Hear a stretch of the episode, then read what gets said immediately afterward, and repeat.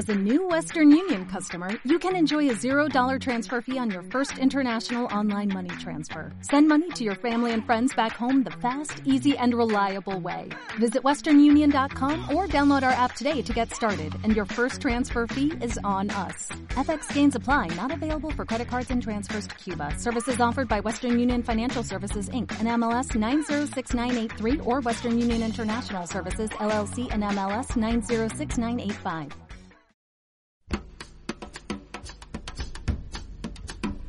Simpatía por la industria musical con Carlos Galán en Subterfuge Radio.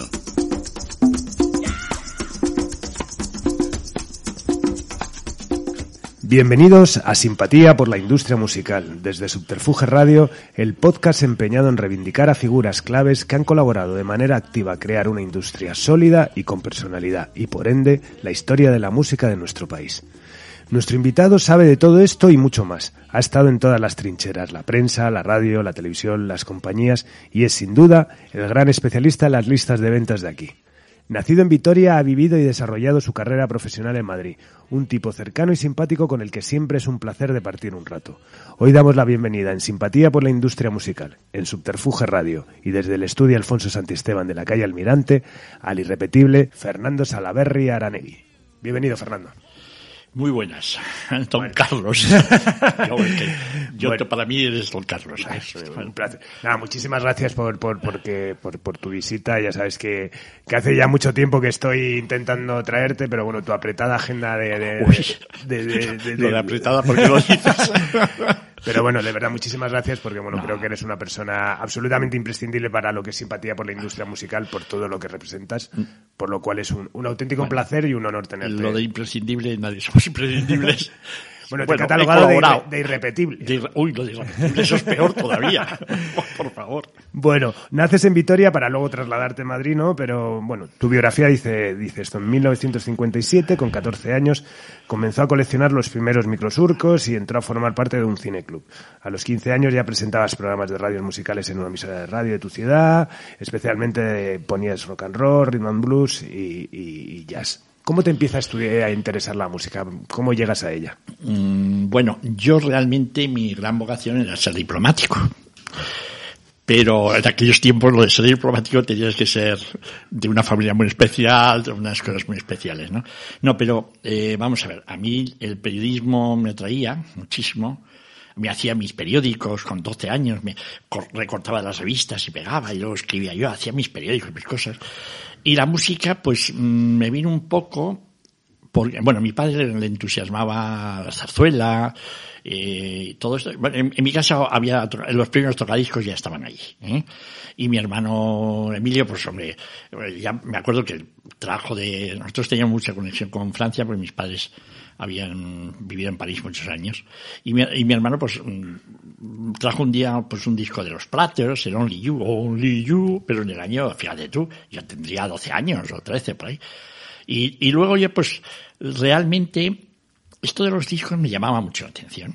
Y había dos tiendas de electrodomésticos en Vitoria, porque todos los discos se vendían en las tiendas de electrodomésticos, o sea, la lavadora, la no sé qué tal, y puma, y, y, y, un sitio para poner los discos, ¿no?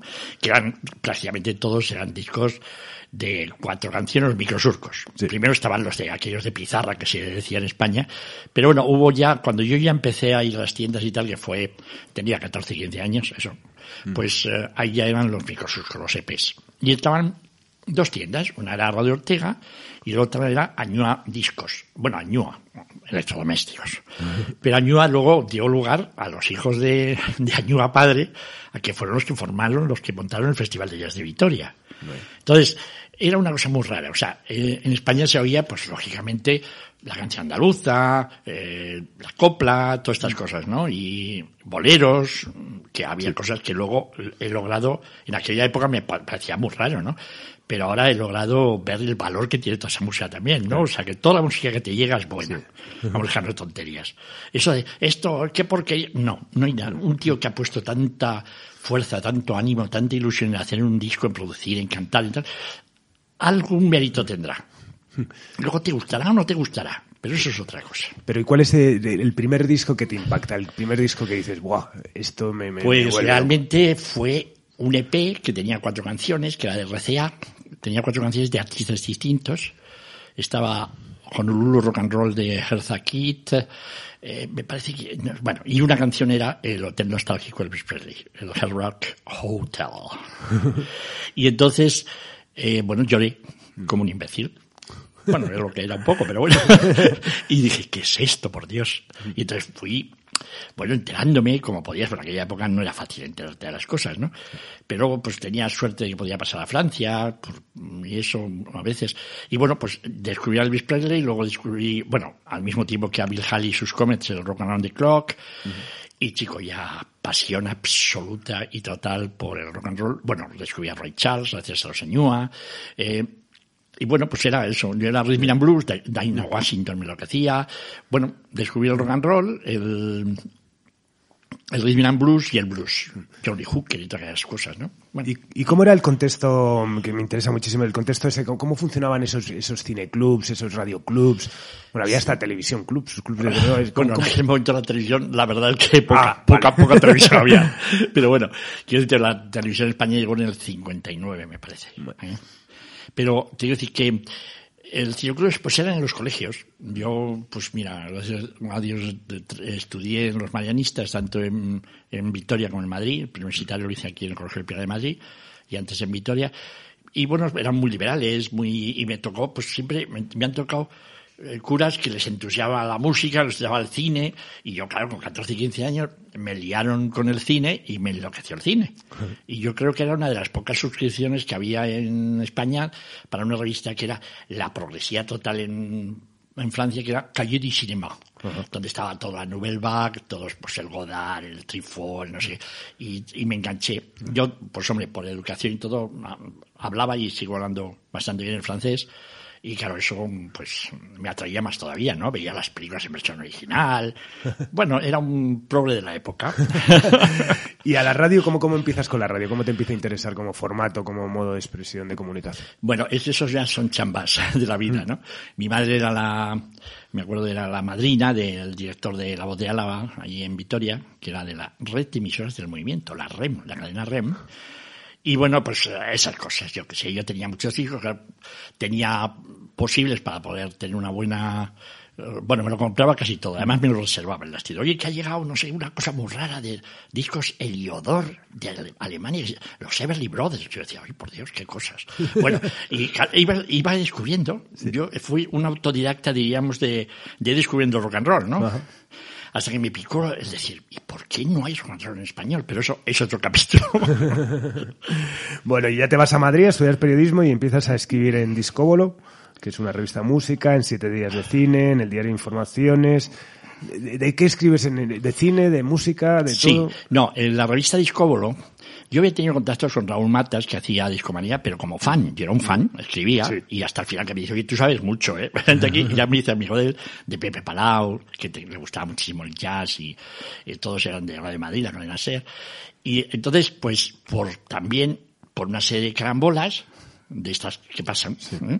pues empecé con Radio España de Madrid, que estaba Miguel Ángel Nieto, que luego se hicieron los festivales de Price, pero antes pues eh, no, no, no, recuerdo exactamente por qué, empecé a escribir cosas y me llamaron del grupo Suárez, un Federico Halper, que acababa de hacer una revista que se llamaba Discóbolo, uh -huh. y, y, me dijeron, oye, ¿quieres escribir? Y yo, pues claro. y me puse, y yo hacía prácticamente todo, me daban, en aquella época era, era dinero, 500 iba a decir 500 euros al mes, no, 500 pesetas al mes. Y entonces yo, yo era el corresponsal, decía, desde Gran Bretaña, Tony Víctor, desde, desde Francia, Fernand Velvy, desde no sé dónde, y yo me lo escribía todo. O sea, o ponía F.S, o, o Pachi Uriondo, que es mi, uno de mis apellidos, Francisco Uriondo, o sea, era, pues, me lo hacía todo. Iba a las tiendas, a que me dicen, hice la primera lista de ventas. Iba a las tiendas a pedirles a las, a veces ya cuando teníamos un poco de presupuesto les llevaba unos bombones a las encargadas para que me dijesen los discos más vendidos. Qué bueno. Y así empecé con todo esto de la lista y, de éxitos. ¿Y qué periodicidad, por ejemplo, tenía una revista como Discóbolo? Quincenal. Quincenal. Y la distribución en kioscos. O sea, sí, sí, kioscos, en kioscos. Oh. Sí, entonces, y no funciona. Es que date cuenta que el grupo Suárez, en donde estaba Discobolo, y Cine en Siete Días, que era una revista de cine también, pero eh, estábamos en el grupo Suárez que editaba El Caso. Y El Caso era de los periódicos más vendidos en España. Era una cosa impresionante. Claro, teníamos una distribución fiarerú, teníamos de todo.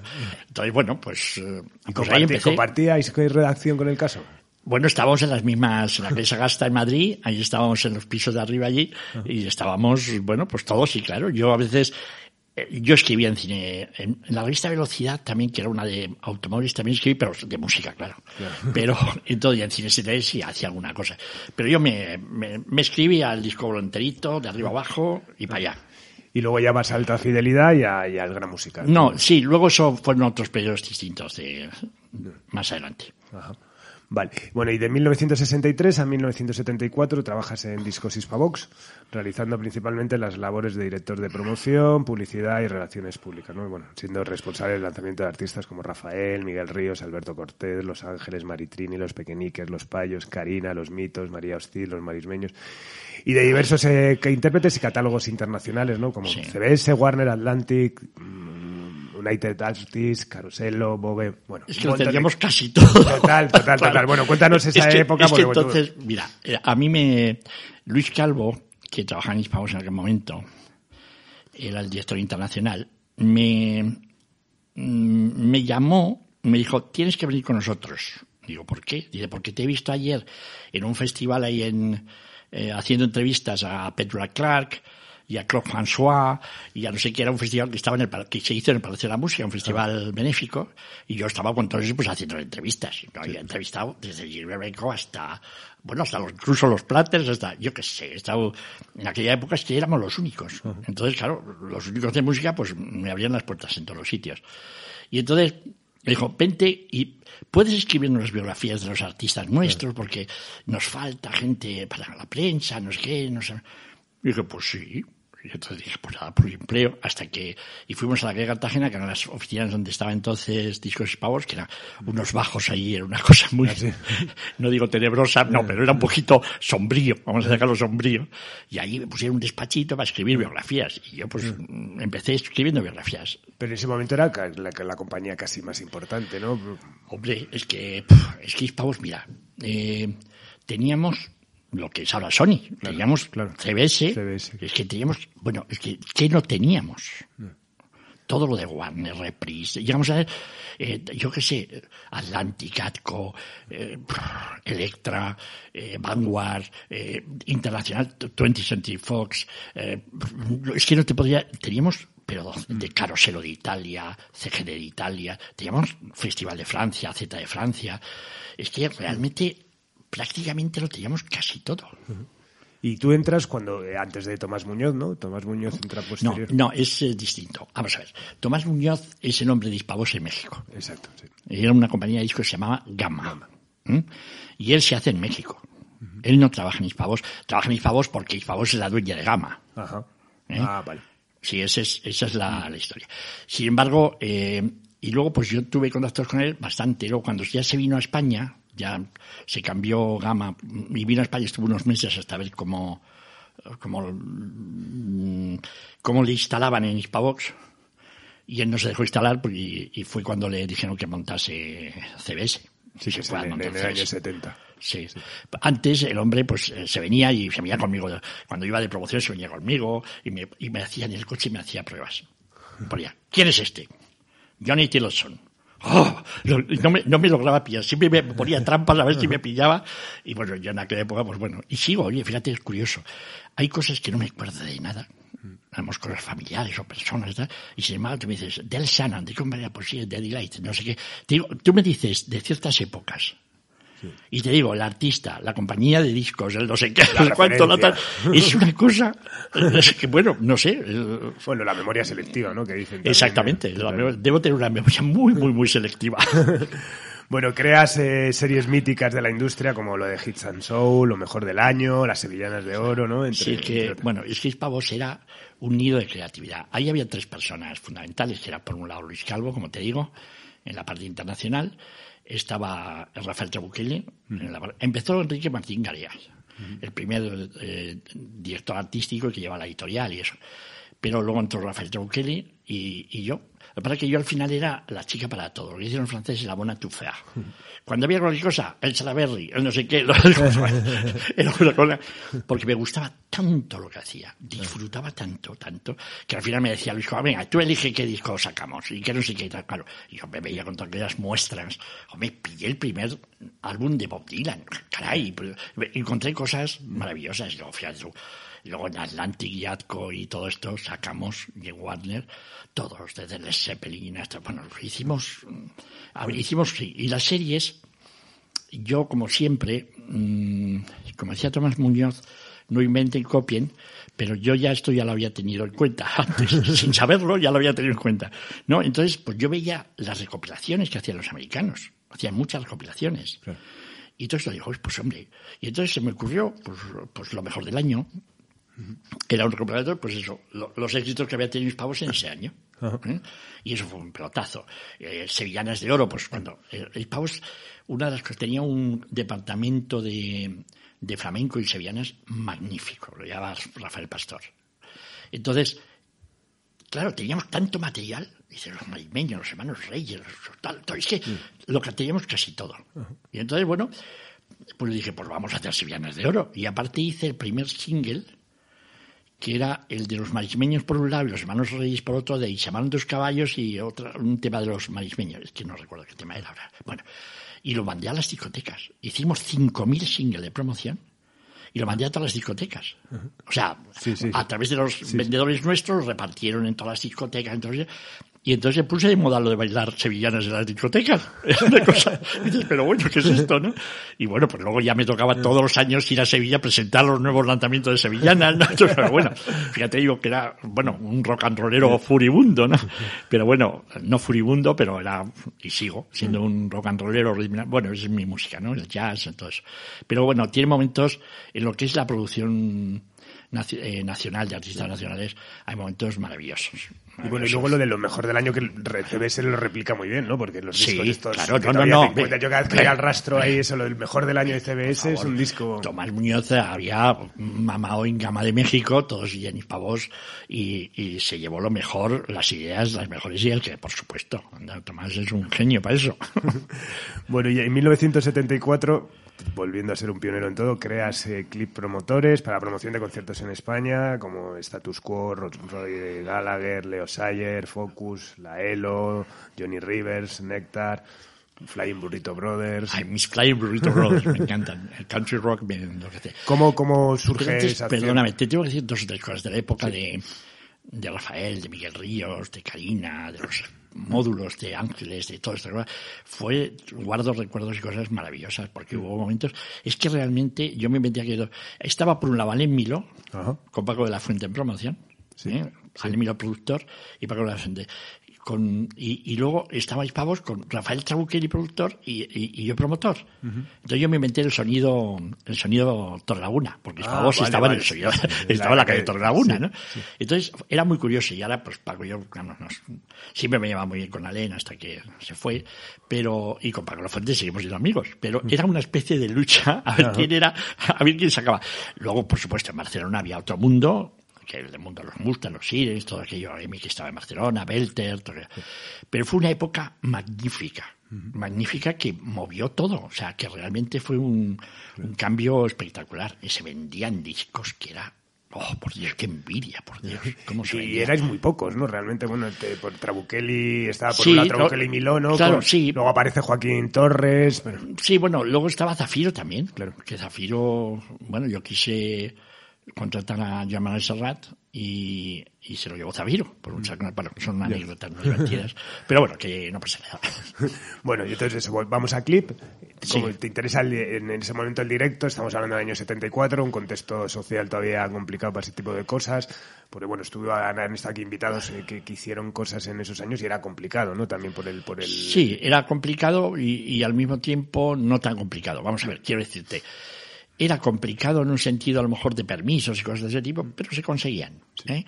Y ahí fue también cuando empezó Gay Mercader, con el que me une una gran, un gran cariño. una gran- empezamos ahí los dos, estábamos ahí, hicimos algunas cosas juntos. Pero, vamos a ver, eh, era difícil en el aspecto español, porque yo mm, nos iba muy bien, muy, muy, muy bien con la cuestión internacional. ¿eh? Llenábamos, reventábamos. Eh, mm, bueno, solamente tuve un, fíjate, un, eh, un varapalo, dicho así entre, entre comillitas, un varapalo que vamos, que no ganamos ni un duro y perdimos dinero, que fue con, fíjate, con la Electric Light Orchestra. Fíjate que es lo grandes que son, Sí. y eran, bueno, siempre Sí, han sido sí, Jeff Lynne y todas esas cosas, y ahí no la dimos. Sin embargo, con Focus, por ejemplo, reventamos todo lo que pusimos. Con Status Quo, cada vez que lo traíamos, funcionaban muy bien. Rory Gallagher, bueno, le dieron hasta la chapela de oro en San Sebastián, bueno, la, la chapela aquella de honor, no sé cómo se llama, pero bueno, eh, hubo, y sin embargo, y cuando nos metimos en la parte nacional, ahí no funcionó, porque yo nunca he sabido, y lo digo públicamente, la parte ese del booking, de la contratación y todo eso a mí no, nunca se me ha dado bien, no, no sé. Y luego no he tenido suerte a veces en, en encontrar las personas que lo llevasen, ¿no? Y pues, hombre, con el, mm, fíjate que ya tenía John Bautista Hume, tenía Desmares 75, tenía, bueno, un montón de artistas, pero un montón y muy importantes, ¿eh? O sea, te quiero decir, en aquella época era gente muy, y no, o no me supe rodear, o, vamos, que no es lo mío. Que cada uno tiene Claro que estar sí. lo que tiene que estar. Y a nivel internacional, ¿cómo, ¿cómo se trabajaba en esa época? Porque bueno, ahora están los famosos, eso, pues los promotores que tienen eh, acceso a los managers. tal. Eh, ¿Eran las compañías discográficas el vínculo un poco para llegar a, por ejemplo, a Status Quo? ¿Cómo surge? No, no, era siempre a través de un socio que yo tenía, un chaval magnífico, que hablaba muy bien inglés y que se movía muy bien, que era un tío con una presencia así muy, muy anglo además, pues era Londres. En Londres llegabas allí y, te decías, a ver, ¿quién me puede a mí representar aquí? Pues lo que hicimos fue una de las principales agencias de promotores, porque todos llegamos a un acuerdo con ellos y ellos nos conseguían los artistas. Oye, que hay gira de no sé quién, que hay gira de no sé cuántos. Entonces ellos, claro, yo pues iba bastante a Londres en aquella época, ¿no? Y era eso. Tendrías que, tenías que tener tu corresponsal en Londres, tu asociado en Londres, y de ahí salía todo. Pues Guy hizo lo mismo. Tenían sus asociados y, y a veces hasta nos intercambiábamos. Pero quiero decirte que fue una época brillante económicamente hasta que me metí en, en la cosa nacional. Bueno, y, y ya en, en el 75, ¿no? Dejas las compañías para empezar a colaborar en la cadena Sí, allí fue... con el programa El Diario Musical. Sí, me llamó Rafael Rever, dice, bueno, Rafael Rever, yo toda la vida habíamos estado, claro, somos Ya, amigos de pequeñines, es, bueno, ya es como mi hermano, ¿eh? al que le quiero no sabéis cómo. Entonces, claro, me dice, oye, vente para acá, que esto, vente para acá. Mira, vas a empezar a hacer un programa, él, y bueno, por, también con Tomás Martín Blanco, que entonces, y entonces me dice, vente que te vas a hacer un programa. Y entonces me hacía un programa que era de verdad, ahora que lo pienso, qué barbaridad. Todos los días me tenía que escribir un guion, todos los días, un guion, eh, grabar en unas cintas las canciones que, que había que poner, y eso lo mandamos emisora por emisora. Las todas cadenas, en- o sea que era un programa en cadena que no era en cadena. O sea, era un programa que lo hacían en cada lugar, ponían su locutor local, pero que les servía para la publicidad local Claro. y para que hubiese programas locales. Entonces era el programa musical local de cada emisora de la SER. Entonces, claro, había que mandar todavía hacer todas las copias de los de lo que eran los guiones, hacer las copias de en unas cintas. Y luego había algunas que te devolvían las cintas y otras que no eran. Bueno, y ahí, pues mira, fue una experiencia increíble, pero todos los días hacerte los cuantos folios, revisar todo, era un poquito... Y toda la selección musical hacías Todo, todo, bueno. claro, claro, todo eso, todo. Y bueno, y empiezas también a colaborar en la revista Billboard, ¿no? Co- Que estás 11 años Sí. como corresponsal en, en España. Sí, era, yo era, vamos a ver, había dos partes, éramos Rafael Rever y yo, que nos repartíamos los papeles. Ajá. ¿eh?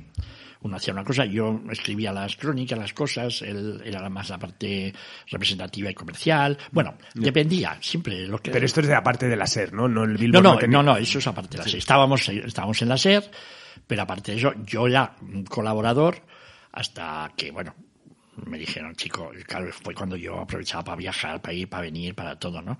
Hasta que ya llegó un momento que me dijeron, "Chu, chu, chu, tú aquí te quedas y te pones aquí y aquí te quedas. O sea que eso fue más adelante. Bueno, y, en el semanario Cuadernos para el Diálogo, ¿no? Donde Sí, eso fue un momento muy bonito también de lo que era el momento de la. justo antes de la muerte de, de Franco, pues había un, un semanario que era un poco. Que medio lo permitían, que dirigió hubo, bueno, varios directores importantes, entre ellos uno de ellos fue Juan Luis Cebrián, y yo me llevaba todas las cosas estas de, de mm, radio, música, televisión, yo escribía todas esas crónicas, ¿no? Y a veces pues me escribía, pues que a Carlos Tena el otro, tuvo la policía el otro día en un concierto de Daniel Biglietti a la salida y tuvimos que ir. Bueno, pues era, hombre, yo mm, era una persona demócrata y me siento demócrata y siempre lo he sido. Y bueno, pues lo que pasa es que tampoco era un hombre de izquierdas habitual, ni era de, yo era un hombre de centro en aquel momento ya, y entonces podía hablar con unos y con otros, lo cual siempre es una ventaja, ¿no? Y bueno, pues eh, era un momento, fue un momento muy, muy especial, fueron unas experiencias bueno, yo no sé, hubo momentos... Se, se, se avistinaban cambios y me imagino que se... Que sí, claro, lógico, lógico. Y eso, pues bueno, fue, bueno, para el diálogo era un referente, digamos, de... Que este era semanal, ¿no? Era semanal, sí. ¿Y quién le editaba? ¿Quién era el grupo editorial? No lo recordaba. Bueno, también eh, creas el sello Cardancha para, para editar discos en euskera y... Sí, eso fue el momento de, de euforia de, de la llegada a la democracia, de... Entonces, pues claro, a mí me dicen, chico, mm, tú eres vasquito. Pues sí, soy vasco y español, pero soy vasquito, claro.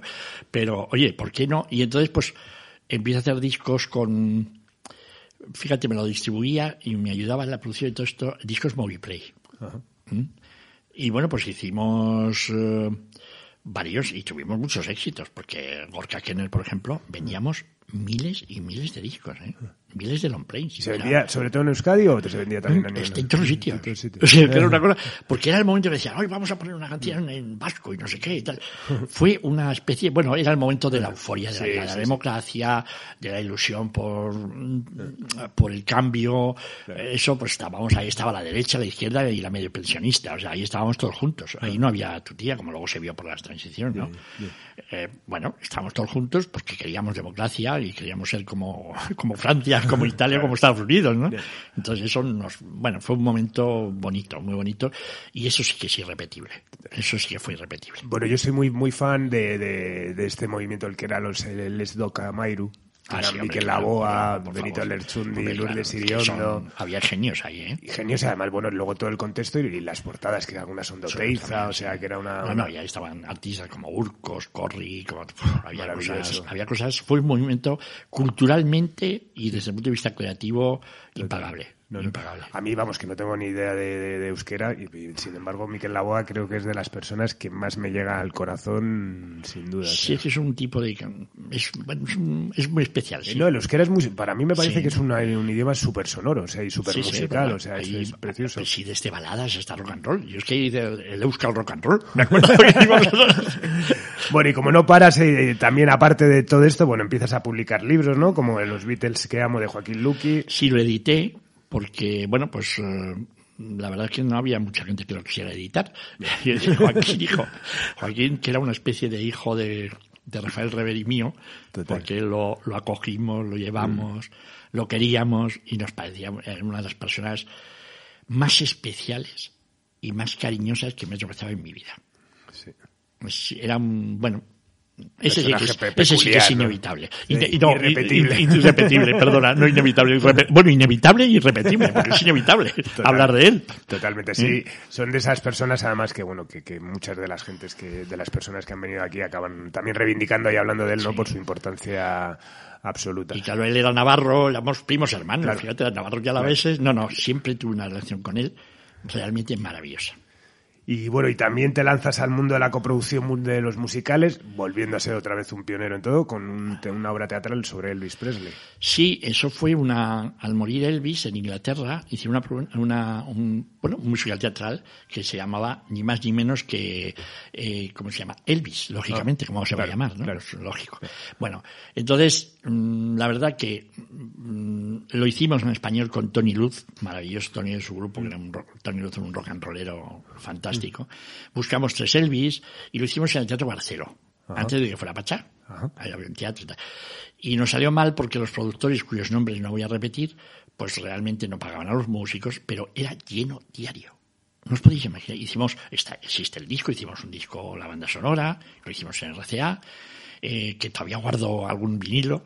Y, y fue, era espectacular, de verdad. ¿eh? Encontramos tres Elvis, que eran, porque eran las tres épocas de Elvis. ¿sabes? Bueno, de verdad, y qué musicazo estaban tocando ahí, todos los arreglos de Tony Luz y tal. Y lo pasamos muy bien, pero hasta que llegó un momento que, que no podíamos seguir porque no pagaban. O sea, los señores, los dueños del teatro y tal, se quedaban con todo el dinero y no nos pagaban a nosotros porque tenían tantas deudas los pobres que no, luego cerraban sus deudas pero se quedaban con las nuestras. O sea que una cosa, bueno, bien, pero bueno, es una ¿Y experiencia. eran versiones originales o se adaptó incluso a las letras de las canciones? No, no, no, no, no, eran en inglés. O sea, había una historieta en español, pero las, sí, las canciones eran en, en inglés. Y Rever estaba metido ahí como gran fan de, de- de Elvis sido... No, Revés no llegó a meterse. No, no llegó a meterse en el tema.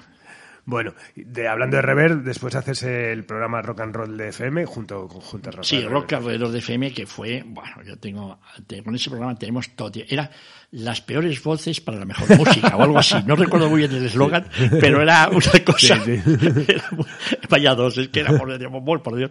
Es que claro, nosotros nunca nos poníamos delante del micrófono. Te cuenta que nosotros siempre estábamos detrás. Claro. Yo detrás, a mí me ha tocado siempre estar detrás. ¿Y este programa que era? ¿Que diario? Se- se- No, no, era una vez a la semana. Una vez a la semana. Sí, y, y bueno, lo hacíamos en directo allí, bueno, nos mandaban de todo, tenemos, y tengo anécdotas para, para, para. Cuenta alguna. Bueno, pues hay una, por ejemplo.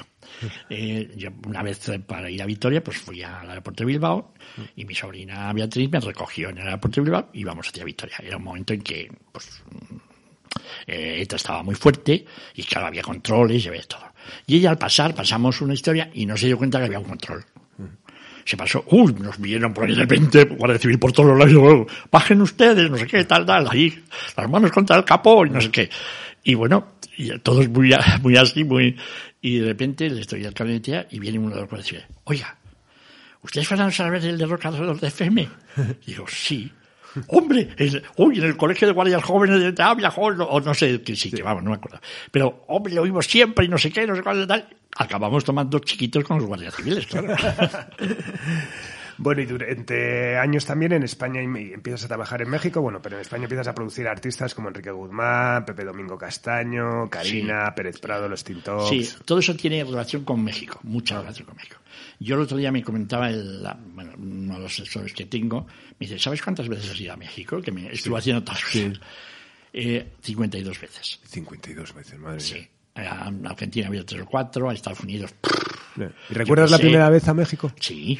¿Y con qué, con qué motivo fue? Pues fue para acompañar a Enrique Guzmán. Enrique Guzmán allí es una mezcla entre Frank Sinatra y Elvis Presley. Es, un- Ah, sí. es lo máximo. Es el inventor del rock and roll en español con los TikToks. Es, bueno. Y entonces iba con un amigo mío, con el Martínez Reche, y llegamos, y claro, era la vuelta de Guzmán, que se había tenido que escapar porque había tenido follones con su mujer Silvia Pinal, la gran actriz mexicana, había tenido unos follones, y tenía follones con el fisco mexicano y tuvo que huirse de México. Y entonces lo, lo tomamos aquí, lo tomamos, lo, lo- O lo- sea, ese es el motivo por el que vino a hacer las Españas, vaya. o sea, se vino para acá y, entonces dices, bueno, y volvimos a ir juntos, oye, me acompañáis y tal. Y llegó allí todo el mundo en el avión, vivas a México, vivas a Enrique Guzmán, bueno, estamos diciendo, ¿qué es esto? Llega allí y ya, mm, bueno, desaparece, pero mi primer viaje fue para acompañar a Enrique Guzmán en su vuelta a México.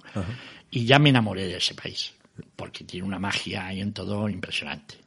Entonces, pues bueno, ya conocía, empecé a conocer, bueno, conocía ya gente, empezamos a, y bueno, pues hice muchos discos para discos Orfeón y sobre todo con discos Melody, con Nacho Morales, que por cierto era un gran amigo de Tomás Muñoz y, bueno, entonces me puse a hacer muchas cosas con México y tuve éxitos de José Domingo, se llama José Domingo Castaño, se llama José Domingo. Tuvimos una canción de Anía un alcalde que vendió un millón ochocientos mil discos. Una canción que se llamaba Motivos. Madre mía. O sea, empecé a hacer discos, pues con Karina vendimos de baladas rancheras 800.000 álbumes con discos Orfeón. Con otro, bueno, hicimos producciones de todo tipo. O sea, que yo era un... Y bueno, y mi hija pequeña María Estivali la fabricamos en, en Acapulco, por ejemplo. Tuve un mes ahí, un mes, un mes sabático. Qué maravilla. Bueno, y todo esto lo compatibilizas también con empresas de relaciones públicas, de publicidad y producción, bueno, mm, realizas Sí. convenciones, bueno, de- de- Bueno, es que, claro, yo llega un momento en que en la SER me dicen "Che, quieto y entonces me hacen una especie de cosa entre jefe de producciones, director de producción, eh, asesor- acompañante del departamento comercial, con Rafael de Benito y Alfonso Morata, con sé qué tal, y había de todo. O sea, había, teníamos hasta un helicóptero que paseábamos a los clientes por Madrid, me acompañaba siempre Joaquín Prat, que era mi, mi partner en vender en vender láser. Éramos los dos, éramos, bueno, eso éramos imparables. Hicimos el descafé, me acuerdo, lo de un sueldo para toda la vida, no sé qué, bueno, no sé, cosas de aquellas, muchísimas cosas. Y bueno, pues chico, ya tenía contacto con todo el mundo y luego también fue el momento en que empecé a hacer, hacer las, em, llegó un momento que Todavía no estaba el grupo Prisa en la SER, pero yo ya empecé a hacer cosas con, con, ellos, las verbenas del país, eh, bueno, muchas cosas. Y empiezas también, también, un poco a hacer cosas con la edición musical, ¿no? Empiezas sí, sí, yo me, eh, por, por razones de que me hice muy amigo de Manuel López Quiroga, a través de las, de las temas que nos dio, por ejemplo, a Hispavosa, a mí, pues el, el pequeño tamborero de Rafael, eh, la flecha del amor de Karina, la fiesta de Karina, no sé qué. Él era con nuestro proveedor habitual de, de canciones de fuera, y hacía, se hacían las, las, versiones, las adaptaciones al español y tuvieron muchísimos éxitos con, y ya me hice muy amigo y fui, empecé a aprender lo que eran las ediciones musicales y he dicho, he hecho ediciones musicales a muchos artistas, autores, compañías discográficas, pues, sería muy largo el listado. Bueno, y también durante tres años organizas las fiestas de San Isidro. Quiero hacer el inciso este, ¿no? Yo creo que eres el, el, el, invitado que ha pasado por simpatía por la industria musical, o sea, que ha hecho más cosas eh, diferentes, ¿no? O sea, es que yo creo que has tocado absolutamente, te lo decía al principio, ¿no? Todas las trincheras.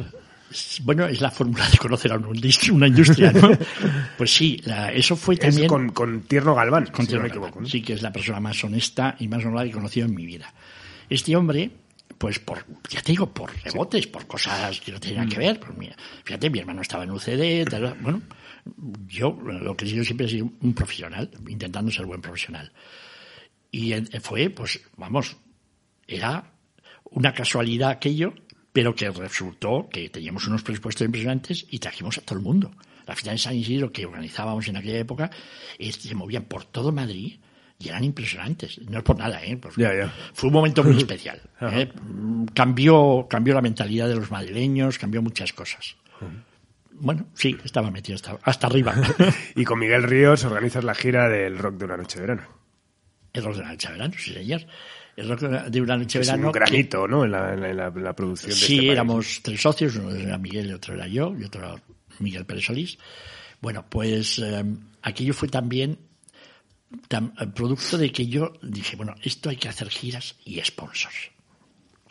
Y entonces, pues, éteme aquí. Visionario. No, éteme aquí que dijimos, pues yo era de Victoria, eh, Gorka Kenner, que digo, que había hecho discos con él, era la familia Kenner, que eran los dueños de Cash. Y eran muy amigos. Y les expliqué la idea, no sé qué, y patrocinaron la gira de la noche verano. O sea que bebíamos mucho cash en la gira. y, bueno, fue espectacular. Se vendieron cientos de miles de entradas, pues solo actuábamos en campos de fútbol y el último fue en el Montjuic, ¿eh? que aquello fue, yo qué sé, los cientos de miles de personas que hubo allí. Y realmente había una producción, teníamos, estaba Miguel Ríos y estaba también Leño y estaba Luz Casal. ¿eh? Y fue una gira espectacular. O sea, ahí Miguel ya siempre había sido extraordinario, pero ahí ya se convirtió en, lo que quería ser. Y bueno, y empiezas a trabajar también con, con productores, ¿no? Como Luis Gómez Escolar y Julio Seijas, ¿no? Produciendo ya discos, pues, pues, sí, sí, haciendo, digamos, la producción ejecutiva, ¿no? De trabajos concretos. Sí, a mí me tocaba... la pequeña compañía. me tocaba esa parte. Esa parte era la parte... ¿eh? Diríamos, más comercial o, de promoción o de venta o lo que sea. De, hicimos discos desde Luis Miguel hasta Menudo, pasando por Sergio Dalma, El Verdad Pegados, hasta... Y esto era para distintas compañías, o sea, sí, sí, no, no te, proyectos, o sea, tú ya estabas como, digamos, como eras un freelance antes de Sí, yo en el fondo siempre he tenido vocación de, de independencia y en la cadena SER también trabajas de, eh, de, realizador, guionista, productor, de, bueno, de un montón de programas, ¿no? Bueno, hecho, eh, hacía hasta diario eh, en la matinal SER con eh, con José Manuel Castaño y aquello ya político. He tocado todos los palos y sobre todo recuerdo los fines de año con Joaquín Prat en la SER. Hasta nos poníamos de smoking y todo y estábamos, estábamos en directo. Pero un montón de años, ¿eh? En directo haciendo el fin de año. El fin de año, las uvas, tal, Las sí. uvas, todos allí, todos ahí, cenando allí en el estudio. Y, bueno, has, y has trabajado con, con todos los grandes, ¿no? O sea, con Joaquín Prat, con Tomás Martín Blanco llegaste a coincidir. Mucho, muchísimo. Éramos muy amigos y le debo muchas cosas. Tomás me ayudó muchísimo. Sí, sí. Tomás también ha sido una persona que, que la gente ha, ha hablado mucho de él, ¿no? Llegan muchos los caminos. Bueno, primero Rafael Rever dice que es el, el pionero en todo, ¿no? Sí, porque además, eh, sobre todo, ya no solamente que él era el pionero, es que nos apoyó a todos. Los que veníamos así, que él pensaba que podíamos, nos apoyó a todos. Y a veces nos apoyaba a pesar de nosotros mismos. Bueno, en 1985 dejas todas las demás actividades para integrarte como director de producciones de, de la cadena SER, con programas como El Gran Musical y- o La Gran Movida, ¿no? Que marcaron un- una época. ¿Cómo, cómo bueno, es ese el momento? gran musical llevaba años y años y años. Sí, sí, sí. que- bueno, de hecho es que- Tomás Martín Blanco, Claro, ¿no? Que- sí. Entonces, pero que que, bueno, eh, vamos a ver, es que esa época es muy especial. en el sentido de que mm, de repente la radio me apasiona de tal manera, es que la radio es apasionante. Sí, totalmente. Fíjate que he hecho televisión pff, de todo tipo, que de lo que tú quieras, discos, no sé qué, viajes, no sé cuánto. pero la radio tiene una magia especial. O sea, a mí todavía me sigue emocionando. Mira, ahora que estoy con Carlos Herrera y la COPE con historias de la, de la música, oye, disfruto como un enano, no te puedes imaginar. Es que, bueno, la radio es algo especial, mi querido Carlos. Eso es, eso sí es irrepetible, inigualable, eterna, todo lo que tú quieras. Pero bueno, te gusta mucho la radio, pero en el 87 te vas a compilar Miró, te vas a coordinar Bueno, ¿no? todos los sí, temas musicales pero de, eso de fue la otra televisión cosa. española. Eso fue otra cosa. Fue un acuerdo entre, lo puedo decir, entre el grupo Prisa, entre Cebrián y, y Pilar Miró, que eran muy amigos. Me dijo, tú te vas para allá ¿eh? a aprender televisión, porque vamos a tener una televisión. o sea, fíjate Sí, sí, ya, una sí, estrategia Polanco, ahí. Polanco era, Ya, era ya. un visionario claro, ¿eh? sabía, que iban a llegar las televisiones privadas, sabía que todo eso, y ya estaban con aquel de Canal Plus y tal. Y entonces yo resultó que además yo era muy amigo de Pilar Miró, desde hacía muchísimos años, ¿no? Y entonces, pues bueno, pues fue muy fácil, y nada, estuve allí con ella, hasta que se cometió aquella enorme injusticia de, de charla. Sí. Aquello fue terrible. El acoso y derribo de Pilar Miró algún día. Me gustaría hacer una película, pero no voy a poder hacer porque sería muy duro para mucha gente y, y a lo mejor tendría que irme a vivir a Tailandia o sitio de estos. Pero No, es un caso bastante fuerte, ¿no? Lo es que un caso muy fuerte y muy injusto. A mí la injusticia lo que me- peor me pone. Las habladurías. Yo, yo muchas veces he sido... Bueno, me han dicho de todo, gracias a- pero si no tienes enemigos no eres nadie, ¿no? O sea, Exactamente, exactamente. No claro, existes. ¿no? No existe. bueno, y, pero dejas, joder, la impronta con, con, con programas in- imprescindibles como Rocopop o Viaje con nosotros de Gurruchaga, ¿no? Sí, no, y sobre todo también cosas, las coproducciones que hicimos, Con- yo he estado con- con sí. Amnistía Internacional, con lo de Mandela, en Wembley, vamos en Wembley, eh, hice Stick en Tokio, hice Prince en, en, en Holanda, Julio he Iglesias en el Nou Camp. Iglesias en el Camp, eh, Leonard Cohen, no me acuerdo dónde, Joan Baez en la Plaza de Toros de San Sebastián, hice como coproducciones y producciones de televisión española, llama Winnie Houston en París, eh, bueno, he hecho mm, pues unas cuantas. Unas cuantas. Que eso te sirvió también pues, para asistir a un montón, bueno, has estado un montón de veces en los Grammys, en el... No, los- bueno, sí, viajar, eso de viajar, ya sabes. y- pero i- ibas a las ferias también, el Miden, el Sí, claro, Popcorn, claro, el... sí, el- el Rever y yo éramos, sobre todo él más que yo, pero, pero yo sí, más de una vez sí hemos estado por todos estos sitios, en Nueva York, en Ámsterdam, en muchos sitios. Y me imagino que en esa época floreciente de la industria hay muchas convenciones y muchas... eh, yo creo que, te- que fuiste tú una vez que me, me contaste algo de una... Puede ser una convención de, de, de George Michael que había vendido eh, bueno. 30 millones de En Los Ángeles, California. Cuéntanoslo. No, no, no, huís lo que puedas contarnos, hombre. Pero ¿qué No, recuerdas? pero- Eh, Por ejemplo, joder, ha habido aquí gente, ¿no? Que decía, ¿no? Que había estado en una convención, no sé qué, y que, que había, que la, que la compañía había contratado a Bárbara Streisand para tomarse un café con los, esto y que le habían pagado medio millón de dólares, ¿no? ¿Qué recuerdas así de esa época? Lo- Muchas. con- alguna, algunas, cuéntanos algunas, alguna. son, algunas son de dos rombos. Ya, ya. Pero cuéntanos algo, esto- algo que estamos, sea, en, estamos en horario infantil. algo que sea un Todo poco, el día. un, poco infantil. un poco delirante, como estas cosas que contaban que, No, bueno, lo de que George entraba Michael, a los directivos es de que- compañías montados a caballo y esas cosas. con George Michael tuve varias eh, entrevistas y reuniones con su manager y todo esto. Y mm, bueno, la, la que montaron ayer los de, invitaron a 12, a 200 personas de los, la gente que más había influido en el éxito de Faith, ¿no? Ajá. Y yo no sé cuántos millones ha vendido, 25 millones, yo qué sé, una cosa. Y, y de España, pues yo estaba entonces en televisión española, me tocó ir a mí, todas esas cosas. Y aquello era un guateque para 200 personas, que había más acompañantes y acompañantas que, que los propios, eh, nos tocaban a dos, eh, a cada uno, y ya no entro en más detalles. Y bueno, yo qué sé, aquello fue, yo no he visto una cosa igual. Delirante. El guateque, eh, bueno, guateque fueron varios días, te, te imaginas, en suites, en, en hoteles de Los Ángeles.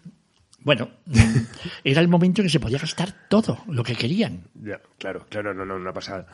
Y bueno, y también eh, promueves la, participación de compositores y artistas para festivales como Eurovisión y la OTI, ¿no? Claro, sí, eh, tuve. mm, Yo, yo tenía muy claro.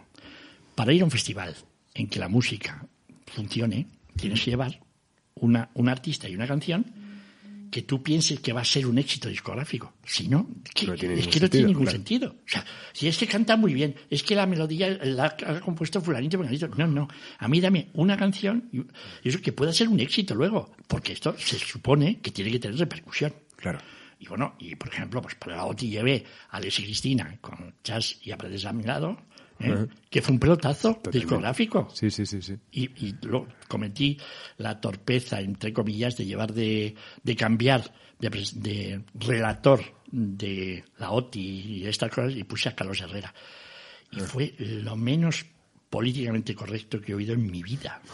O sea, estuvimos en Buenos Aires, fue en Buenos Aires, y bueno, bueno, Ya. otra cosa que habla en ese momento fue, bueno, bueno, aquello fue, Bueno, y, te- y con tu relación con televisión también montas ese sello maravilloso, impulsas, ¿no? El, el bueno, Radio Televisión no sé Española si es maravilloso, pero sí, RTV Música. Hombre, a mí, joder, yo es que es un catálogo que me da una pena tremenda que esté ahí muerto tal, porque, joder, hay cosas fantásticas de Jaime Márquez, no sé, que se han quedado Sí, ahí un monté la poco... editorial RTV Música y monté la, la discográfica, o sea, monté, había una serie de gente que ya estaban haciendo cosas, yo lo que hice fue reordenar todo, poner y hacer la editorial también. Mm. Claro. Y también el, el departamento comercial ese que también llegaba a acuerdos con las compañías, ¿no? Para, por, a cambio de publicidad. sí, claro. Es que en el fondo a mí me puso a hacer mm, de todo. Era otra vez me tocaba ser la buena tufea, la Mm. chica para todo. Siempre yo, la- el, el despacho mío con la Miro estaba a 100 metros. ¿Era empleado del rey o en...? No, estaba, sí, estábamos en Plaza del Rey, pero no estábamos en el edificio Ah. de televisión. Estábamos en la casa de la radio. Ajá. Tanto la Miro como yo y sus colaboradores y más cercanos, ¿no? Bueno, y en 1989 formas parte del comité de dirección de, de- de la cadena SER como, como director de promociones musicales y fuiste subdirector de, de los 40 principales, ¿no? Y, Eh, y además forma parte también del, del comité de dirección de Canal Plus. Que En su- sus inicios, Claro, sí. es que ahí empezamos, ahí me tocó, pues estábamos en un pisito, con Cueto y con... Sí. Bueno, y luego pues ya fuimos y ya acabamos en Torre Picasso. En Ah. Torre Picasso fue donde ya nos... y siempre, siempre toda tu vida, cuando has entrado en, en grupos como eh, Radio y Televisión, la siempre eh, el apartado de musical, ¿no? Siempre eh, se- veían en ti el perfil de... De- en- en- siempre entraba para el apartado musical y acababa haciendo de todo, hasta Inispavos yo llevaba hasta la promoción comercial, llevaba- siempre me ha tocado luego hacer de todo.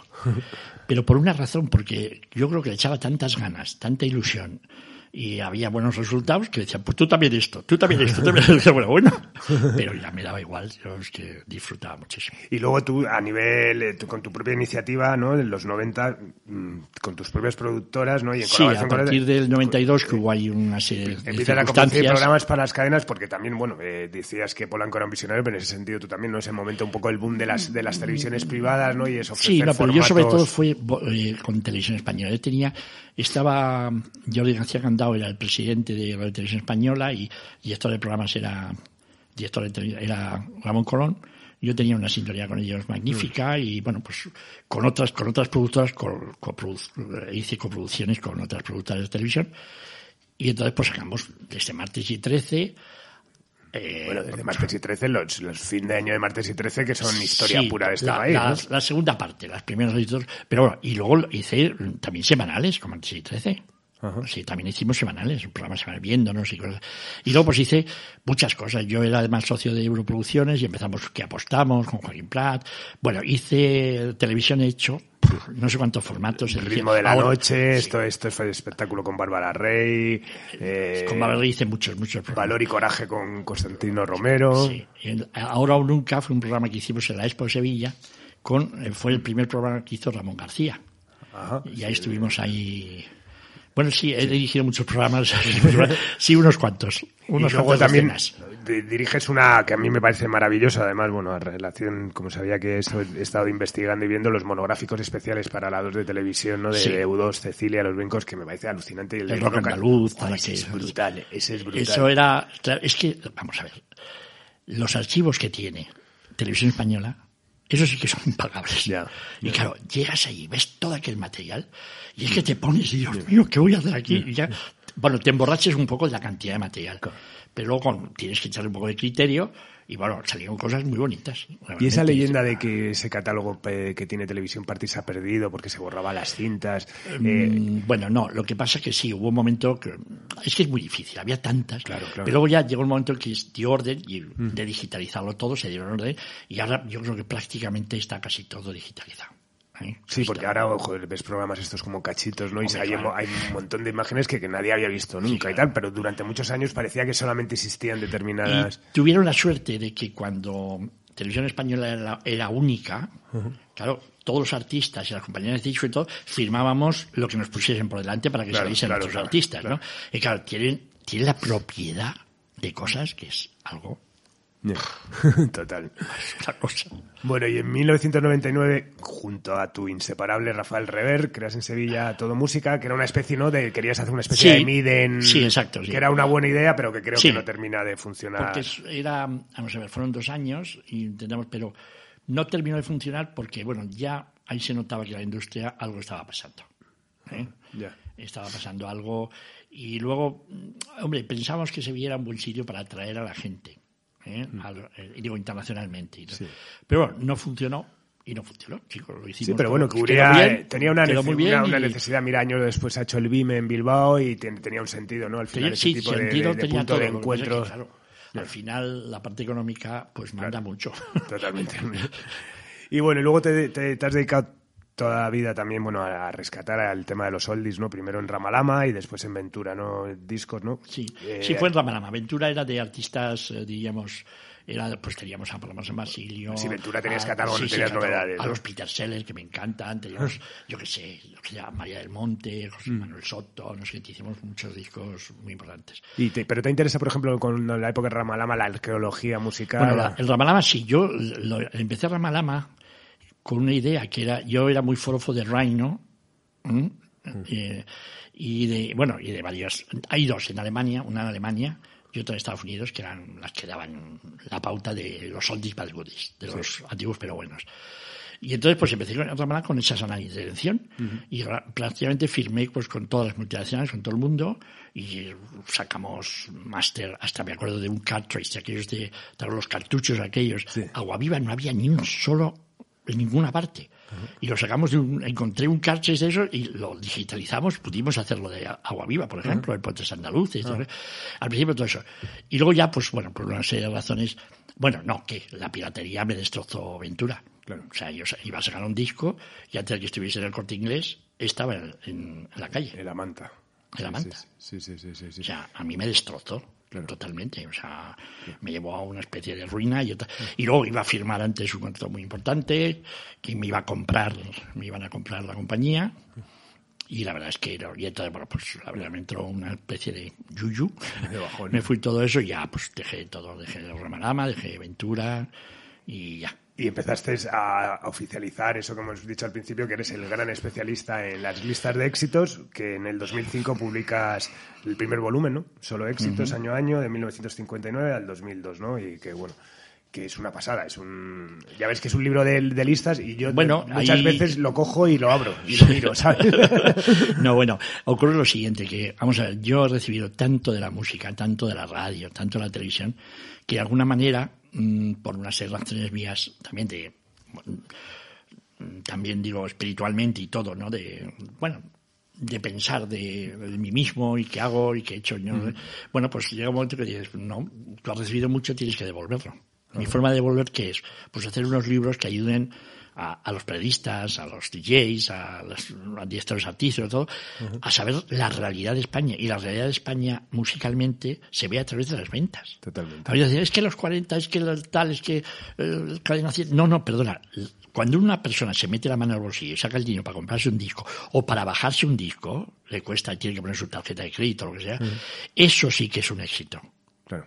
O sea, la radio, no digo se manipule, ni mucho menos, pero la radio son listas de programación. Claro. ¿Mm?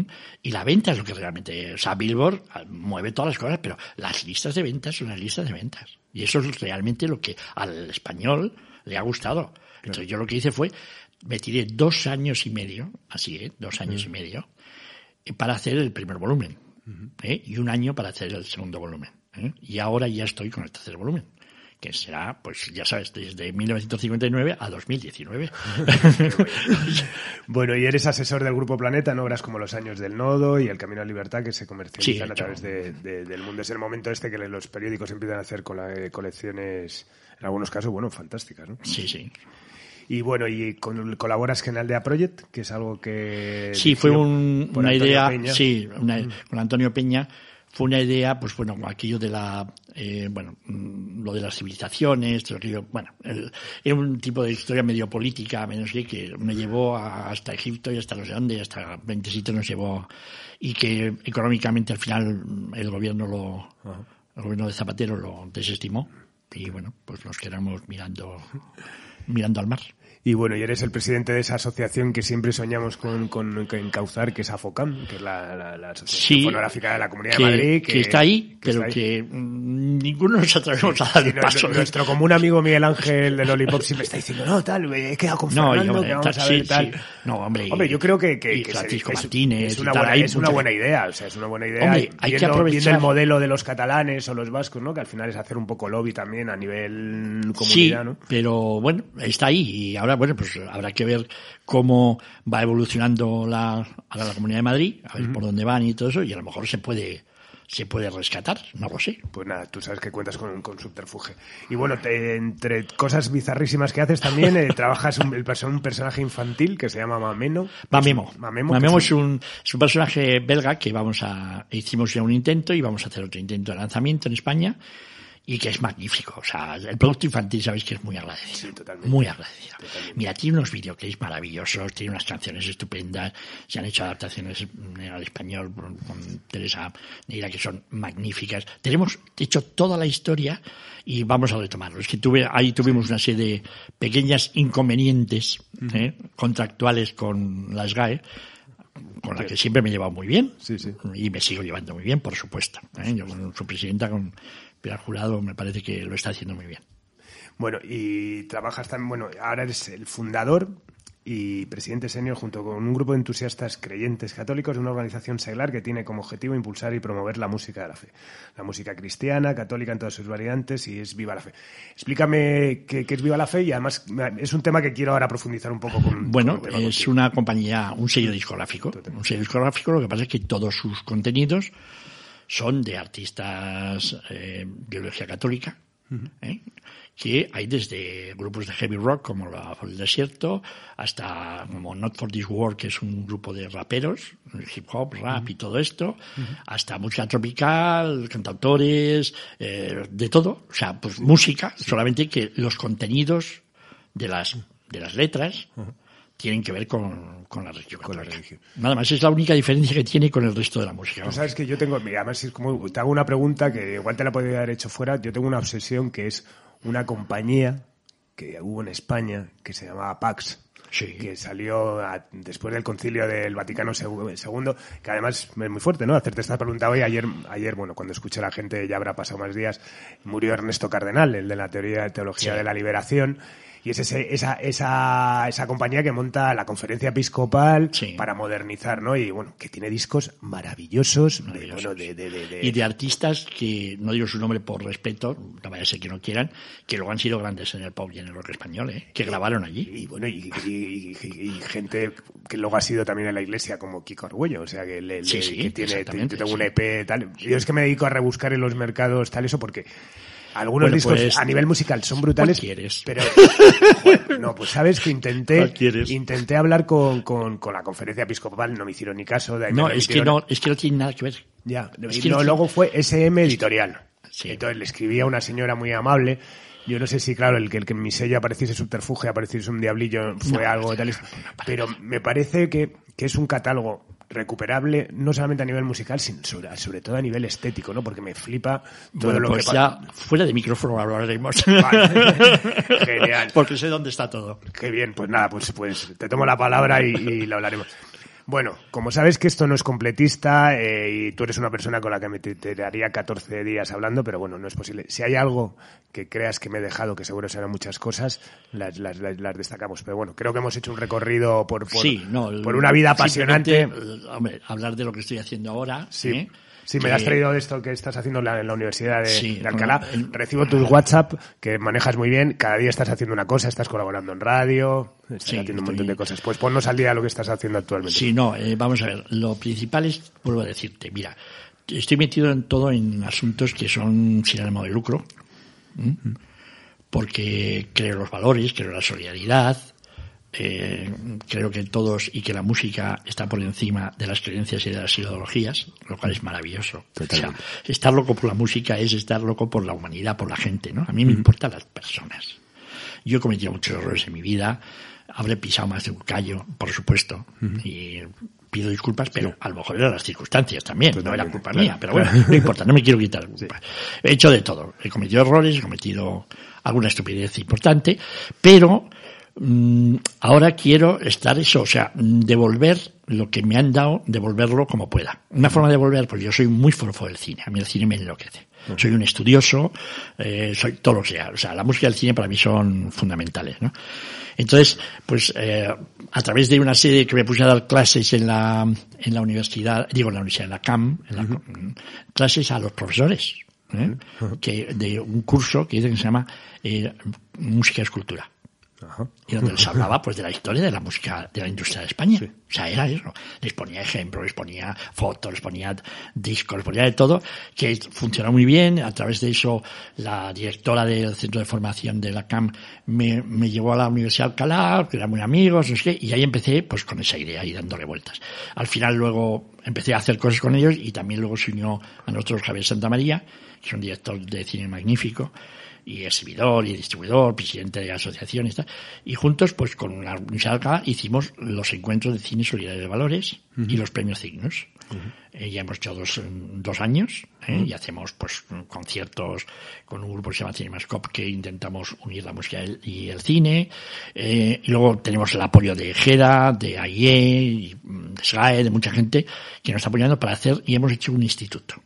Es, se llama CIMUART es el Instituto para el Estudio y Desarrollo de las Artes y las Ciencias Audiovisuales. Y las ciencias audiovisuales, pues te engloba a ti como disquero, te engloba a ti como hombre de radio, te engloba, o sea, está la radio, están los, los smartphones, están los videojuegos, está, el mundo audiovisual, estamos rodeados de música y de imágenes por nuestra vida, absolutamente ahora, totalmente. Entonces, creo que el que haya una, un instituto de este tipo, para promover cosas, para tal. Y hemos empezado a hacer cosas por vía, empezando por los encuentros de cine solidario de valores, ¿no? Todo eso es aportar algo a la sociedad, ¿eh? Para decir, oye, que, que esto está muy bien, porque piensan, acuérdate, que los que estamos en el mundo de la música, cine, somos todos una panda de vagos y de golfos, ¿sabes? De esos que no, que no los levantamos pronto, que no- pues mentira, trabajamos como, como, Total, como mulas, y efectivamente. levantamos, nos levantamos a las 7 de la mañana, a las 6, a las 5, lo que sea, ¿no? Bueno, entonces, pero aparte de eso, que es una mera anécdota, eh, si yo estoy tan entusiasmado con todo esto, pues hombre, procuro que a mis 75 años, pues poder seguir haciendo esto rodeado de una gente magnífica por todos los lados. ¿eh? Me han hecho, pues hombre, a Gaby Santamaría y a mí nos han hecho, eh, vamos a ver, profesores honoríficos de la Universidad de Alcalá, y bueno, y muchas cosas. Me han, hecho, me han dado el premio Bravo de la música, un premio nacional. Y bueno, me están dando muchos homenajes, muchos tal, pero, pero no, ninguno tiene dotación económica. No sé qué pasa, ¿sabes? Hay algo ahí que no, no lo tengo muy claro, ¿sabes? Pero bueno, no importa, no es, eh, no, no es lo que me preocupa ahora. Lo que me preocupa es dar y, por eso están los libros de consulta, por eso todo eso, ¿no?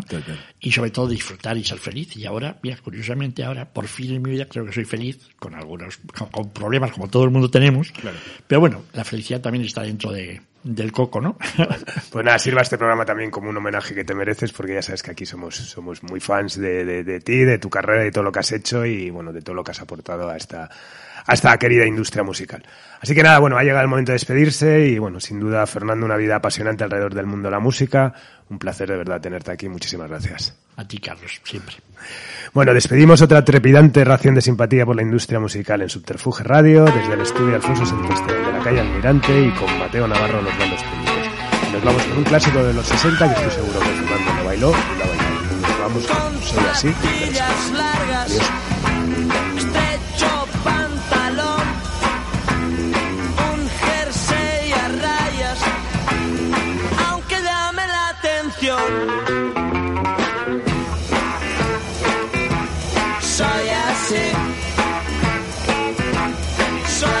Soy